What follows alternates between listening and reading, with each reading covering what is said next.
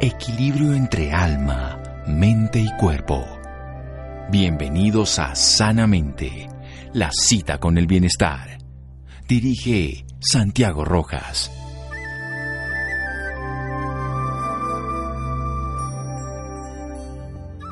Sé el cambio que quieres ver en el mundo, Mahama Gandhi. Buenas noches, estamos en Sanamente de Caracol Radio, su programa de salud. Muchas personas a lo largo de su vida sienten que están en el lugar equivocado. No lo veamos como una publicidad, veámoslo como un hecho. Sienten que están haciendo para lo que su sociedad los llevó, eh, su familia, el modelo de deber ser, las condiciones externas y de pronto sienten muchas veces cuando están en su soledad que las cosas no están como realmente a gusto, que pueden hacer todo lo que debería hacer, pero lo que es no da sentido. Pues bien, hay alguien que le pasó esta experiencia como a muchas otras, pero siguió ese llamado interior, siguió ese sentido interno, salirse de ese modelo de estructura. Ella como tal es comunicadora social de la Universidad de La Sabana y terapeuta holística y sistémica formada aquí en Colombia y en Argentina. Profesionalmente le fue muy bien, pero un día dice esto no es lo mío y de pronto encuentra eso que hoy nos lo pone en su obra, La Revolución Interior. Ella es Andrea Cuellar, también nos ha hecho otra obra aquí en Grijalbo que se llama Sanación con Cristales y que nos va a contar un poco de qué es esto de la revolución interior. Andrea, buenas noches, gracias por acompañarnos. A ti mil gracias por invitarme, Santiago, y a todos los oyentes también por acompañarnos en el programa. Bien, hay algo esencial, es que todos los seres tenemos límites. Yo siempre he creído que todo lo que nos limita es el lugar donde está el miedo y todo lo que está más allá es la libertad. Pero ¿cómo hacer para empezar a romper esos límites, que es como usted empieza su obra? Bueno, pues la revolución interior es justamente eso, es como un camino de poder encontrarnos con esos límites para confrontarlos y poder ir más allá. Así como tú dices, el miedo, si bien pues sabemos que como emoción nos ayuda a protegernos, también nos limita muchísimo y una de las formas yo creo que para poder comenzar a trascender los límites es justamente dejar de pelear con los límites, dejar de pelear con lo que sentimos, dejar de pelear con el miedo y aceptar esas emociones como una guía también, como un faro que nos muestra como ese camino yo creo que el poder comenzar a, reconocer eso que estamos sintiendo y poder como aceptarlo y entender que por algo lo sentimos y sentimos de esa manera, que eso no es simplemente un, un acto eh, que de algo que no podamos hacer, sino que realmente lo que sentimos tiene que ver con la forma en la que aprendimos a reconocer la vida, a recibir, como aprendimos a crear también y que también en el fondo es como una forma de protegernos. Entonces, cuando aceptamos las emociones como primera medida, podemos comenzar a reconocer que claramente como biológicamente quisimos protegernos, pero que tenemos una cantidad de herramientas distintas para poder elegir el camino propio. Es como traer eso que está en el inconsciente a lo consciente y poder conscientemente elegir y dejar como de reaccionar ante todo lo que nos pasa en la vida. Bien, vamos a elegir y dejar de reaccionar. Me parece bello. Además, sintamos lo que sintamos, porque la vida es sentir. Cuando sentimos, aprendemos. Vamos a hacer un pequeño corte aquí en Sanamente y vamos a desarrollar la idea, hablar de los rituales, que es gran parte de la obra La Revolución Interior de Andrea Cuellar. Seguimos en Sanamente de Caracol Radio. Síganos escuchando por salud. Ya regresamos a Sanamente. Bienestar en Caracol Radio. Seguimos en Sanamente.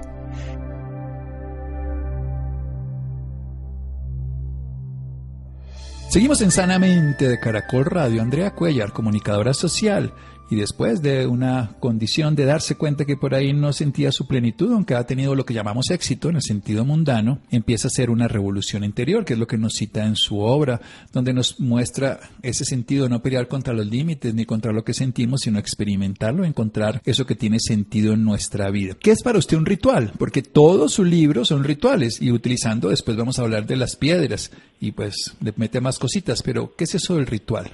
Bueno, es algo súper importante que además yo creo que todos hacemos en el día a día, pues sin darnos cuenta también, ¿no? Un ritual es una acción que tenemos, que tomamos y que nos permite simbolizar algo para que nuestra mente también lo vea como un hecho, ¿no? En un, en un resumen de lo que es un ritual. Así que, por ejemplo, eh, cuando nosotros, eh, no sé, alistamos la ropa antes de, de dormirnos para el otro día, eso como tal es un ritual porque le estamos diciendo a nuestra mente, puedo descansar, tengo este pendiente listo y puedo como prepararme para el día siguiente un ritual, digamos que de esa manera es como esa acción que podemos emprender que involucra generalmente, y también como lo planteo en el libro, diferentes herramientas naturales con las que nos conectamos y que cada una representa o es como un símbolo de una energía o de un aspecto de nosotros mismos. Así que a través de los rituales podemos comenzar a abrirnos a esas posibilidades y a crear, primero dándole como una imagen a la mente de eso que nosotros realmente queremos manifestar y con lo que nos queremos conectar en nuestra vida. No es una práctica que realmente nos permite abrirnos como en una metáfora eh, para que la mente realmente pueda ver otras posibilidades distintas. Yo creo que hay que ritualizar la vida. La diferencia entre la vida ritualizada y la rutinaria es el disfrute por hacer algo novedoso y darle sentido y la persona que se rutiniza que termina agobiado por lo que le ocurre todos los días. Hay que ritualizar ritualizar la ropa, me parece genial, ritualizar el saludo, ritualizar el abrazo, ritualizar todo lo que hagamos en la vida transforma permanentemente. Bueno, yo quiero hablar eso de los límites, porque precisamente su obra se centra en empezar por ahí. Luego nos habla de los rituales, por eso quiero como... Bueno, entonces hagamos esos seis pasos que usted los cuenta. De primero seamos conscientes de nosotros, de nosotras mismos, mismas. Sí, bueno, hay diferentes, para soltar los límites, yo he escuchado mucho últimamente que la gente dice, bueno, voy a soltar, voy a soltar el miedo, voy a soltar la ansiedad, voy a soltar el pasado, el novio que ya no quiero, bueno, todas las cosas que queremos soltar, eh, pero yo creo que hay que tener en cuenta estos seis pasos para poder realmente soltar algo. La primera, como dices tú, es ser conscientes de eso que yo soy, realmente reconocer de qué manera me paro en la vida, qué estoy sintiendo, reconocer las emociones es lo principal, porque sin eso no vamos a poder soltar. Lo segundo es poder asumir como algo que es mío lo que quiero transformar, es decir, en resumen, dejar de echarle la culpa al resto, a la afuera, a los demás, de lo que me pasa a mí y hacerme cargo de esa realidad. Entonces, cuando yo realmente asumo esa responsabilidad de mi vida, puedo soltar esas justificaciones y darme cuenta de que yo puedo hacer algo. El tercer paso para poder soltar esos límites es poder reconocer esos aprendizajes que me ha traído lo que yo ya no quiero en mi vida. Entonces, por ejemplo, yo quiero soltar eh, mi, mi hiperactividad o mi exigencia conmigo misma en el trabajo pero tengo que aprender y reconocer qué es lo que me ha traído eso como aprendizaje, así sea negativo, así me haya drenado, lo que sea que yo quiera soltar, algo me trajo como aprendizaje, porque si no, básicamente no estaría en la experiencia. Entonces, cuando puedo tomar el aprendizaje y hacerme la pregunta esencial, que es, bueno, ¿qué, que yo no hubiera podido aprender si no hubiera pasado por esto? Entonces podemos como abrirnos una nueva posibilidad y también como a honrar un poco por eso que hemos transitado. El cuarto paso para poder soltar esos límites es reconocer qué es lo que yo estoy perdiendo cuando estoy soltando. Y yo creo que aquí está como la trampita más grande de, de esa mente lineal, porque eh, digamos que si yo pregunto a cualquier persona como cuál es ese beneficio que estás perdiendo cuando sueltas, pues dicen, no, pues nada, porque yo realmente quiero soltar esta situación o esto que estoy sintiendo. Pero resulta que internamente, pues hay un beneficio que llamamos como beneficio negativo de eso que no estamos soltando y que no está en nuestra vida. Entonces, por ejemplo, si yo como nuevamente, si te digo yo soy súper exagerada y exigente conmigo al trabajar, eso me da un beneficio. ¿Cuál es? Trabajo interno a través de unas preguntas poderlo reconocer. Por ejemplo, eso me ha dado reconocimiento, eso me ha hecho sentir más importante, los demás me aceptan más cuando yo me porto así. Entonces, cuando yo reconozco qué es lo que estoy perdiendo cuando estoy soltando, puedo también comenzar a tomar la decisión de soltar a pesar de perder, por ejemplo, un poco de aceptación o perder un poco eh, de, de, reconocimiento o perder un poco de importancia porque reconozco qué es el beneficio que yo quiero realmente de soltar. El quinto paso es eh, darnos como ese permiso de vivir ese momento de vacío, porque los seres humanos estamos muy acostumbrados a tenerlo todo muy controlado y nos cuesta mucho como como tener algo que tenemos, o sea, como una incertidumbre, como que no sabemos hacia dónde ir y realmente cuando soltamos tenemos que aceptar que hay un momento de vacío en lo que eso que estamos soltando ya no va a estar y que nos va a preparar también para lo nuevo. El sexto paso y el último es realmente comenzar a cambiar esa acción, implicar como todo ese cambio de, de acción. ¿Por qué? Porque sabemos que hemos trascendido, que hemos sanado algo cuando la acción cambia, ¿no? Entonces también cómo a través de nuestra acción impulsamos ese cambio que queremos soltar y no dejarlo solamente como, como a eso que, que creemos mágicamente que puede suceder cuando yo escribo en un papel y, y lo quemo y ya suelto, sino poderme hacer cargo. Así que estos seis pasos para poder soltar los límites es justamente eso, como hacernos cargo de esa transformación. Hacernos cargo de la transformación que lleva entonces a esas diez decisiones que nos cuenta después de la revolución interior, porque técnicamente hay que hacer método, hay que hacer un trabajo. No es solamente la mayoría de personas son capaces de tomar decisiones, pero nunca hacen una acción sobre una decisión. Entonces decido dejar de fumar, pero el otro día fumo. Decido cambiar en ese sentido. Pero por eso estamos moviendo esos límites que nos ponemos en nuestra mente, siendo conscientes de cada uno de nosotros, asumiendo como propio lo que queremos transformar, aprendiendo del pasado, estoy reconociendo ese aprendizaje soltar, que por supuesto nos va a llevar de una manera consciente, ya reconociendo lo que decíamos, y por último una transformación que implica un cambio. Luego vamos a hablar de un pequeño corte nuevamente en esas decisiones de la revolución interior y hablar un poquito de todas esas piedras, de esas gemas que yo algunas no las conozco, pues el zafiro por supuesto lo conozco, la piedra del sol, pero por ejemplo la hemimorfita, esa, nunca, esa no la conozco yo. Hay varias piedras que estuve, la moldavita sí la había oído, pues por lo menos el peridoto lo conozco, tengo aquí uno cerca, la piedra de la luna que me parece bellísima, la charoita, pero hay muchas que no tenían ni idea que existían y menos que hacen con nuestro cuerpo. Vamos a hacer un pequeño corte aquí en Sanamente de Caracol Radio. Síganos escuchando por salud. Ya regresamos a Sanamente. Bienestar en Caracol Radio. Seguimos en Sanamente.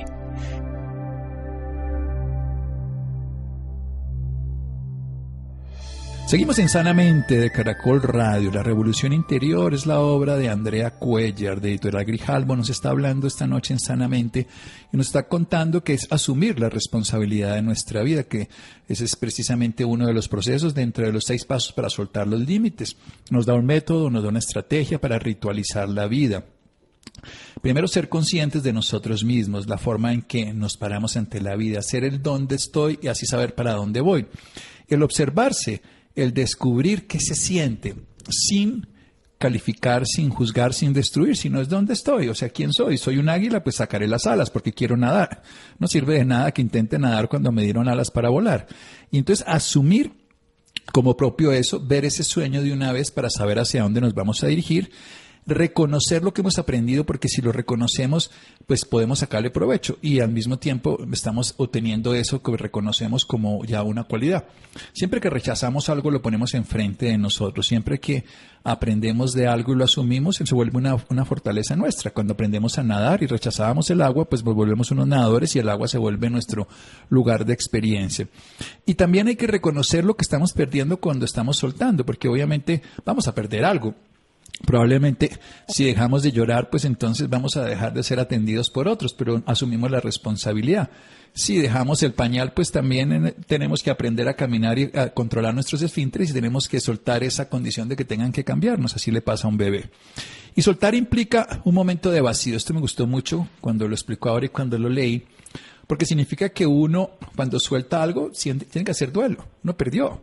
Perdió ese estatus, perdió ese bienestar, perdió esos, esa comunicadora social emprendedora y brillante, perdió esa condición tan maravillosa que yo era, era, hacía.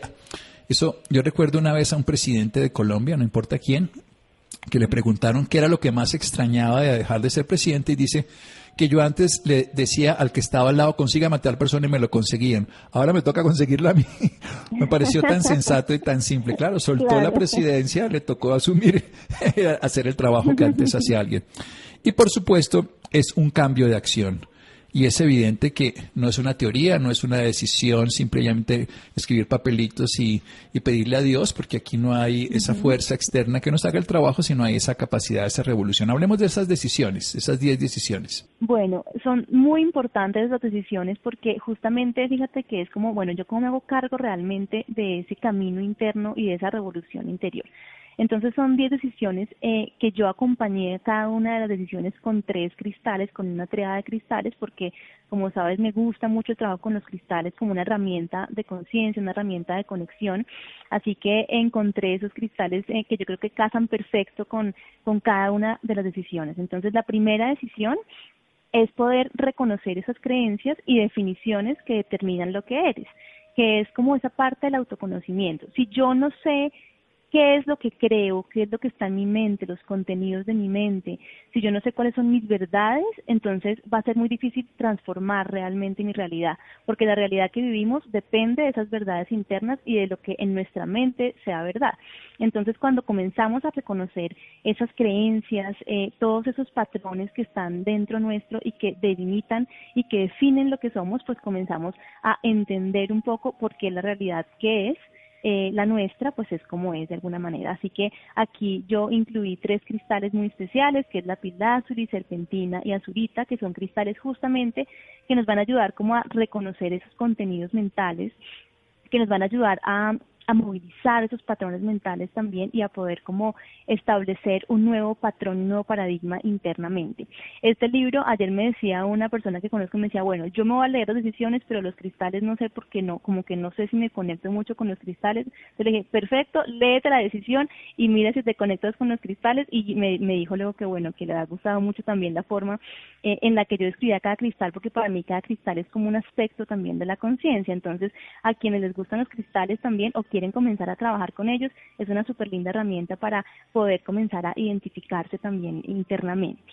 Eh, la segunda decisión es renunciar a ese efecto victimizador que yo creo que, no sé, todos hemos pasado por ahí de alguna manera, en una mayor o menor medida, de las heridas que hemos tenido y a vivir anclados en el pasado, ¿no? Como que generalmente cuando comenzamos a conocernos, y me pasó mucho a mí en mi trabajo personal, en la terapia y todo esto que, que, hemos, que he ido como recorriendo, de alguna manera comencé a, reconocer esas heridas internas y luego a volverme víctima de esas heridas y luego a mantenerme ahí. Entonces, ah, no, como mi mamá tal cosa hizo, entonces, claro, por eso yo en este momento ya comencé a conocerme muy bien, pero comencé a victimizarme de eso que me pasaba. Entonces, esa segunda decisión es poder salir de ese efecto de víctima de las heridas y de vivir anclado en el pasado para poder reconocer justamente en las heridas ese aprendizaje y también en las heridas como, como eso que nos lleva a descubrir caminos nuevos. Y acá también hay tres cristales muy lindos, que es el heliotropo, la malaquita, la sugilita, que son cristales que van a depurar y ayudarnos a movilizar y a salir de ese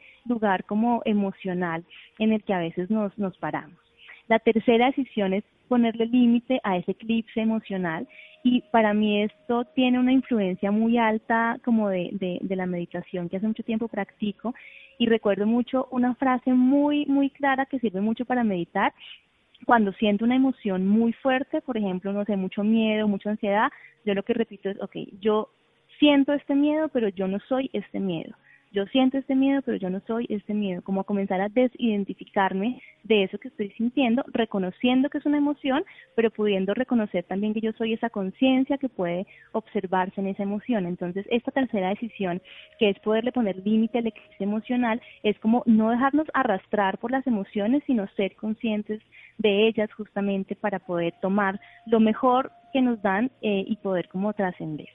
Eh, también dentro de esto, pues obviamente está toda la energía de esa conciencia del amor, de, de, lo que significa realmente el amor más allá de lo que hemos podido aprender y también hay tres cristales que nos van a acompañar en esta decisión que es la lepidolita, la esmeralda, el ópalo, cristales que nos van a acompañar en esa en ese trabajo emocional también. La cuarta decisión es reconocer y limitar la dependencia a la validación externa. Y acá puse algo muy importante y es como limitar esa dependencia, porque a veces yo creo que esperamos como que ya nunca más me importe ese reconocimiento y yo creo que al fin y al cabo el ser humano de alguna manera es un ser de reconocimiento, que también nos gusta en cierta medida el reconocimiento y que también es importante porque vivimos en sociedad. Entonces, por eso, digamos, no es como eliminar esa dependencia o eliminar el reconocimiento, sino como limitar esa dependencia a esa validación externa y poder como abrirnos a esa conciencia del poder personal, hacernos conscientes de ese valor interno, porque yo creo que pues desde hace mucho tiempo la mayoría de nosotros aprendimos a validarnos gracias a la mirada de la afuera y a lo que los demás eh, opinaran o dijeran pues de lo que somos, ¿no? Y justamente también se trata de todo esto, esta revolución de poder como ir más allá de esos límites y esos patrones. Y también acá tenemos unos cristales muy especiales, la charoita, la piedra luna, la eurialita, que son justamente cristales que nos van a ayudar a, a, reconocernos internamente y a poder soltar esa dependencia a esa validación externa. La quinta decisión es reconocer el límite entre la autodisciplina y el autoabuso. Y yo acá también pues me siento súper identificada, lo escribí justamente porque yo toda mi vida he tenido como ese, ese delirio de ser adicta al trabajo, a tener que hacer, a la exigencia y eso es súper dañino porque realmente nos impide tener esos espacios para simplemente ser y para entrar en conexión con cada uno y cuidarnos, que es lo que más necesitamos para poder también trascender esos límites.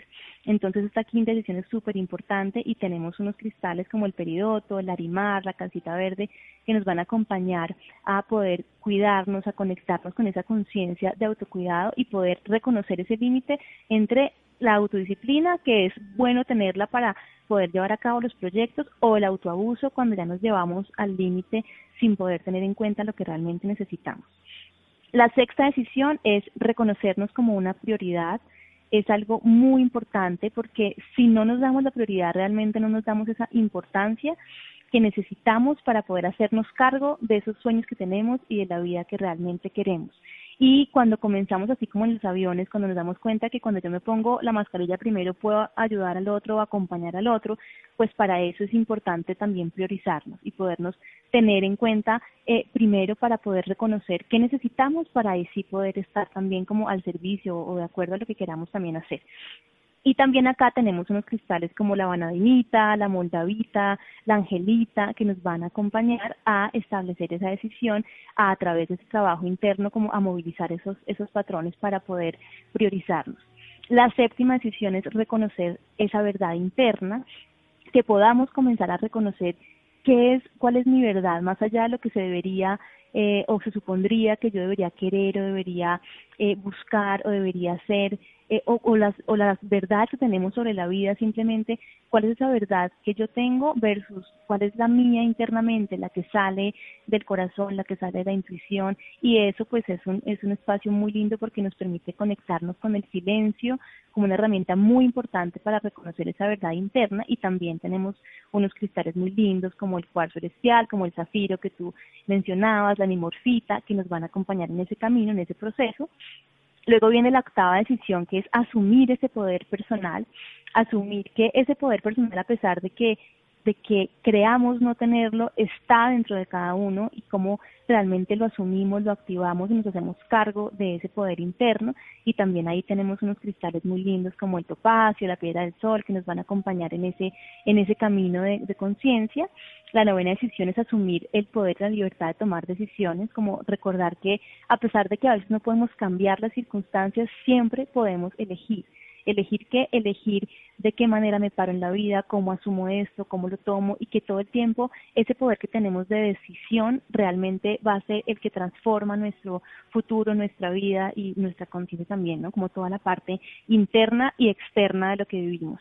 Y eh, también en este en esta parte, en esta decisión, tenemos tres cristales que nos van a acompañar, como la jaulita, la patita, eh, la iolita, son cristales muy especiales que nos van a acompañar a hacer, a tomar esta decisión. Y la décima decisión es asumir el poder de tu esencia divina, desarrollar esos dones y expresar esa magia interna que todos tenemos. Entonces poder como reconocer que hacemos parte de esa gran conciencia creadora, asumir esa energía y desarrollar los dones que todos traemos al mundo porque a veces los dejamos ocultos, los dejamos escondidos y es importante también ponerlos para poder eh, reconocernos no solamente, sino también hacer parte como de todo ese propósito que, que nos une, que yo siento que al final es, ser, ¿no? Es permitirnos el ser. Y también acá hay tres eh, cristales eh, que son la celestita, la cianita, la estilvita, que nos van a acompañar en esa conexión con esos dones internos, con esa espiritualidad, con esa conciencia de lo divino en cada uno, para que ya nos abramos a todo ese desarrollo de la magia interna. Bueno, bellísimo. Todos estos 10 pasos, cada decisión es un paso y es estar más cerca de lo que es esencial, que es ser, simple y llanamente, que parece un poco extraño. Dos preguntas. Cuando no cuidas de ti mismo, te traicionas. Eso lo refiere en el libro Andrea. Pero la segunda consideración es, ¿realmente qué hacen las gemas? ¿Qué, ¿Cuál es la relación suya y el sentido de tenerlas en cada una de estas experiencias? Bueno, los cristales tienen una vibración muy alta, ese es el, como el movimiento que tienen de la energía, pero además por los colores y por su estructura geométrica nos aportan también una vibración, una energía que es como un estado de conciencia y por esa forma en la que están configuradas geométricamente, por sus colores, por sus minerales y por su energía, como que nos transmiten eh, como esa vibración de lo que ya internamente somos. Para mí ellos lo que hacen es como activar a través de la resonancia esa información que ya está dentro nuestro, que a veces está dormida y que cada uno de los cristales eh, representa como parte de esos aspectos internos y que nos puede ayudar a movilizar no solamente nuestra energía física, sino también a nivel emocional y poder entrar en conexión con eso que somos eh, en lo profundo, ¿no? Como con esa conciencia del alma interna. Para mí cada uno, de acuerdo también a su color, a su forma, nos transmite como una, una energía distinta y cada uno por eso nos sirve para poder sostener este camino de la revolución interior y el camino de cada decisión. Son como compañeros de camino, como herramientas que tenemos para que podamos entrar en conexión y en conciencia con cada una de las decisiones a través de trabajo interno. Las podemos usar meditando, las podemos dormir con ellas, podemos hacer algún agua con algunos de los cristales, no con todos, porque algunos son muy tóxicos.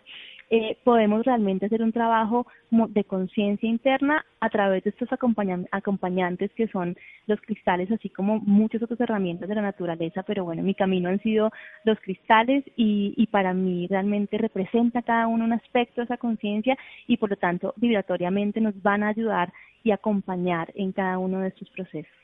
Bueno, y para terminar, ¿cómo fue la revolución interior de Andrea? ¿Qué fue lo que pasó? Mira, yo, eh, pues como tú contabas eh, bien al comienzo, yo pues estudié, trabajé, hice todo, el, digo yo, el libreto que, que, que nos ponen como para, para ser felices y me di cuenta de que realmente eh, pues la felicidad no estaba ahí y que además tal, tal vez como que perseguir la felicidad eh, pues como que me frustraba un poco más. Así que yo eh, decidí hace ya más de 10 años eh, renunciar a mi trabajo, fui, me comencé como a explorar ese mundo interno, a reconocerme, a entrar en conexión conmigo y ahí comenzó todo el trabajo también con los cristales y a darme cuenta justamente de que yo estaba viviendo bajo una cantidad de parámetros y verdades que no eran mías, eh, sosteniendo una cantidad de realidades que tampoco quería sostener y de esa manera comenzó mi revolución. Yo eh, primero escribí, como también tú lo contaste, Sanación con Cristales, y cuando se lanzó ese libro y después de que pasó todo esto, también una movida interna con, con todo el libro y con, y con todo la, el aprendizaje que tuve también de él, eh, yo sentí que ya era como el momento de realmente vivir bajo mis verdades, vivir bajo mis propios parámetros, poder crear yo misma esa realidad en la que en la que quiero eh, vivir y crear también la vida. Y para mí esa revolución pues yo creo que yo creo que comenzó muy chiquita porque siempre he sido muy consciente como como de todo este mundo energético pero en realidad sí creo que fue después de haber como renunciado a mi trabajo y dan, darme cuenta de que de que vivía de una manera que no era yo, que simplemente no era mi esencia. Y a través de todo ese tiempo he tenido diferentes propósitos de vida que yo llamo, pero yo siento en este momento que mi propósito es ser, es como dejar que eso que es en mí sea y se exprese y se manifieste y eso es todo una, una revolución interior, ¿no? Esa, esa capacidad de poder salir de esos paradigmas y parámetros, pararme, pasar por la vergüenza de, de pararme en mis verdades y dejar de agradar, dejar de complacer, eh, dejar de esperar como esa aceptación afuera para poder reconocer mi poder y asumir básicamente lo que yo soy y lo que realmente me mueve y lo que puedo también compartir. Así que ha, ha sido como todo un camino muy muy lindo de, de, esa revolución interna que espero realmente poder como, como acompañar. Es un libro muy que tiene muchas herramientas, siento que, que esta gran parte como de ese eh, proceso interno. Creo que no podría escribir de algo que yo no, no he como vivido, entonces es todo un, un, un aprendizaje que pues que es mío, pero que siento que también lo puedo compartir para que cada uno también viva esa revolución interna. Sí, esa revolución interior que solo puede ser para que sea uno mismo, pero es suficiente para no traicionarse, como bien decía, si uno no se cuida. Y asumir el poder de la esencia divina desarrolla todos esos dones para expresar la magia interior. Andrea, muchísimas gracias. Santiago, a ti mil gracias por la invitación. Me encanta compartir esta revolución y gracias por invitarme. Muy bien, los interesados en la obra de Andrea Cuellar se llama La Revolución Interior, transforma tus límites y descubre el poder de tu propia magia. Ella también escribió Sanación con Cristales de Editorial Grijalvo. Seguimos en Sanamente de Caracol Radio. Síganos escuchando por salud. Ya regresamos a Sanamente. Bienestar en Caracol Radio. Seguimos en Sanamente.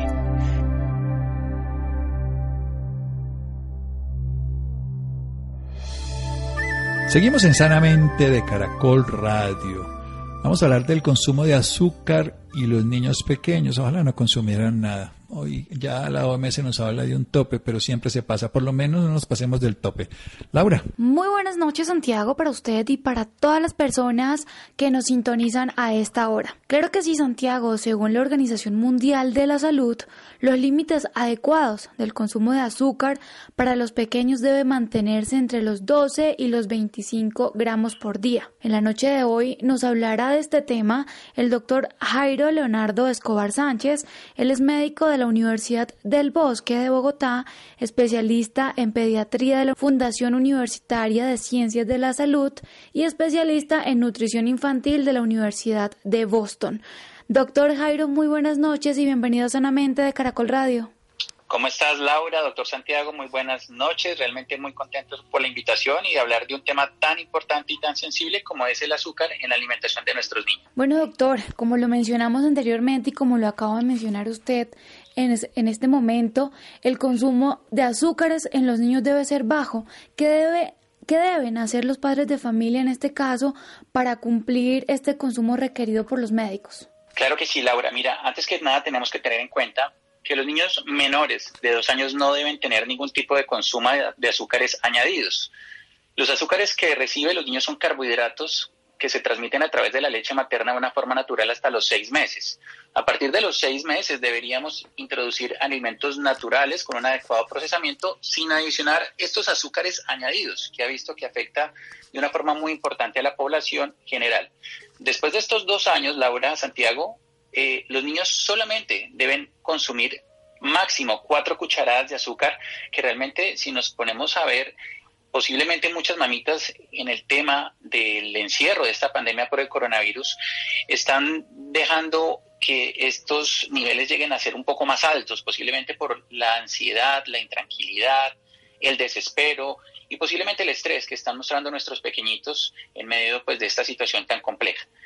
Eh, es, es, importante y recalcar que la OMS tiene unos estándares en cuanto al consumo de azúcar por ejemplo, un niño, efectivamente, como lo mencionabas, mayor de dos años, debería consumir entre 12 y 25 gramos de azúcar añadido al día. Esto eh, se traduce en cuatro cucharaditas al día. Un adulto, por ejemplo, como nosotros, debería consumir alrededor de los de nueve cucharaditas, que sería aproximadamente un 38 gramos aproximadamente. Entonces, eh, sí vemos que se está dando en exceso el consumo de azúcar en esta población, que conlleva obviamente a una serie de alteraciones y de riesgos en la población pediátrica y en edad adulta. Doctor, yo tengo entendido que hay azúcares buenos y azúcares malos. ¿Cómo se pueden identificar? Mira, los azúcares totales se definen como la suma de esos azúcares naturales, digamos que nos da la naturaleza, como la leche materna con su lactosa, la formación natural de este producto lácteo natural. Eh, esto lo vamos a llamar azúcar intrínseco. También el de las frutas, el que nos aporta las frutas, el que nos aportan algunas hortalizas y también lo hemos también reflejado en los cereales, tubérculos y otra serie de eh, productos que encontramos en la naturaleza. Los azúcares añadidos se definen como todos esos azúcares que vienen en presentación de jarabes, que presentación de azúcar, que se agregan a los alimentos durante su procesamiento o preparación, o sea, son los adicionales. Y entre estos dos grupos se conforman los azúcares totales. ¿Cómo deben manejar eh, esa alimentación los padres de familia en este momento, en especial esos que no pueden lograr que sus hijos dejen de comer tanto dulce? Bueno, antes que nada debemos recordar, Laura Santiago, que los hábitos saludables de alimentación inician desde el primer día que exponemos a los menores a los diferentes alimentos. Generalmente son a los seis meses porque queremos una leche materna exclusiva hasta esa edad. En ese momento es bueno relacionarlo con todo el entorno, las buenas costumbres familiares, que sean alimentos frescos, bien preparados, dando la oportunidad al bebé de conocer texturas, sabores, colores y formas. Esto va a favorecer su desarrollo motor, social y de lenguaje. Es muy importante que el ambiente que se encuentre en los niños sea placentero, con respeto, dejarlos ser un poco autónomos para que ellos manipulen los alimentos naturales que estamos mencionando y haya un ejemplo claro en la mesa por parte de los cuidadores de no consumir, por ejemplo, este tipo de productos.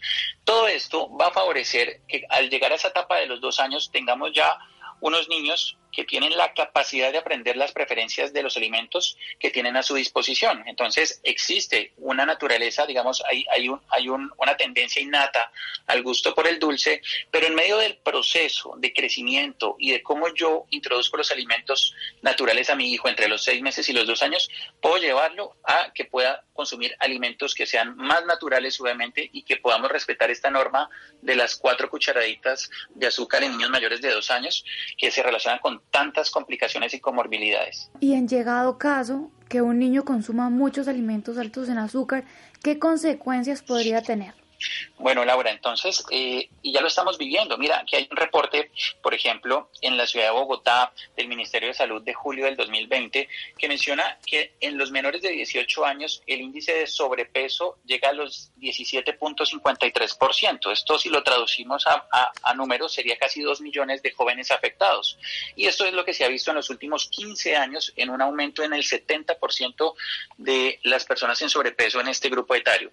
Eso realmente preocupa porque se está viendo que es a nivel mundial y hasta ahora se están tomando pues esas medidas y estamos buscando concientizar como responsable nosotros los pediatras, el personal de salud, de nutrición, de llevarlos a evitar estas complicaciones como lo mencionas. Como por ejemplo, mira, se ha visto que los niños obviamente con aumento en el consumo de azúcar van a subir más de sobrepeso. Adicionalmente, este sobrepeso va a llevarlos a la obesidad y está ligado inmediatamente con la diabetes. Desde, desde la obesidad se derivan una serie de complicaciones como enfermedades, enfermedades cardiovasculares, molestias gastrointestinales, dislipidemia, que son problemas con el colesterol, las triglicéridos, hipoglicemia, hígado graso, en los niños ya adolescentes alteraciones en el crecimiento y pueden llegar a sufrir de hipoglicemia. En los niños pequeños, por ejemplo, el problema de hiperactividad es muy frecuente y esto se relaciona con alteraciones en el aprendizaje y también alteraciones endocrinológicas como el síndrome premenstrual muy frecuente en las niñas. Eh, causas realmente muy graves que si vemos a futuro es parte de la condición que está afectando a, nuestro, a nuestra población general y que podemos empezar a modificarlas desde muy temprana edad cumpliendo pues estas normas. Bueno, y ya para finalizar, ¿cómo debe ser la alimentación de un niño desde su nacimiento? Dele un consejo a todas las personas que nos están escuchando en este momento. Bueno, para todos los papás, mamás, abuelos, tíos, eh, cuidadores, la recomendación es la siguiente. Siempre tengamos en cuenta que queremos respetar la leche materna de forma exclusiva hasta los seis meses. Es el mejor alimento que le aporta todo lo que el bebé necesita. A veces nos anticipamos a tratar de darle una serie de alimentos antes de tiempo, los cuales no son recomendados. Desde los seis meses, por favor, siempre asesórense con su pediatra. Existen varios métodos de alimentación, pero en general tienen un mismo objetivo, que es dar alimentos naturales. Hoy en día tenemos claro que según la historia clínica y los antecedentes de cada paciente, podemos ofrecer desde los seis meses todos los grupos de alimentos como carnes, pescados, mariscos, tubérculos, semillas, frutos secos, pero en una adecuada presentación que sea segura, frutas, verduras y además el huevo, todas ellas bajo la supervisión obviamente para ver y evaluar algún riesgo de alergia, pero el mensaje es que a medida que yo exponga a una variedad adecuada y, completa a mis bebés o a mis hijos frente a todos estos grupos de alimentos, tendré mayor resultado en que más adelante no tengan esta predilección por el azúcar, que les guste también consumir proteínas, hortalizas, granos y todos estos alimentos tan importantes que dan un adecuado crecimiento y una adecuada escala de desarrollo. Perfecto, doctor. Bueno, ¿y dónde pueden encontrar más información las personas interesadas o dónde lo pueden encontrar a usted si desean tener más información sobre el tema? Claro que sí, todo, todo el tema eh, de azúcares en la población infantil y adolescente lo pueden encontrar en páginas como la Organización Mundial de la Salud, UNICEF y todas estas organizaciones preocupadas, obviamente, en, modificar todos estos hábitos que estamos teniendo a nivel global y que hay que eh, mejorar obviamente la situación de nuestros niños para tener adultos más eh, sanos y productivos. Eh, a mí me pueden encontrar en Instagram como arroba pediatra Leonardo Escobar, también estoy en Facebook como pediatra Leonardo Escobar y también lo pueden hacer a través de www.pediatraleonardoescobar.com. Perfecto, doctor Jairo Escobar. Muchísimas gracias por acompañarnos esta noche en Sanamente de Caracol Radio. No, con todo gusto y muy feliz obviamente de la oportunidad de hablar de un tema que es crucial en nuestros pequeñitos. Bueno, gracias Laura, gracias Freddy, Ricardo Bedoya, Rolando, Jessy Rodríguez. Quédense con una voz en el camino con Ley Martín. Caracol piensa en ti. Buenas noches.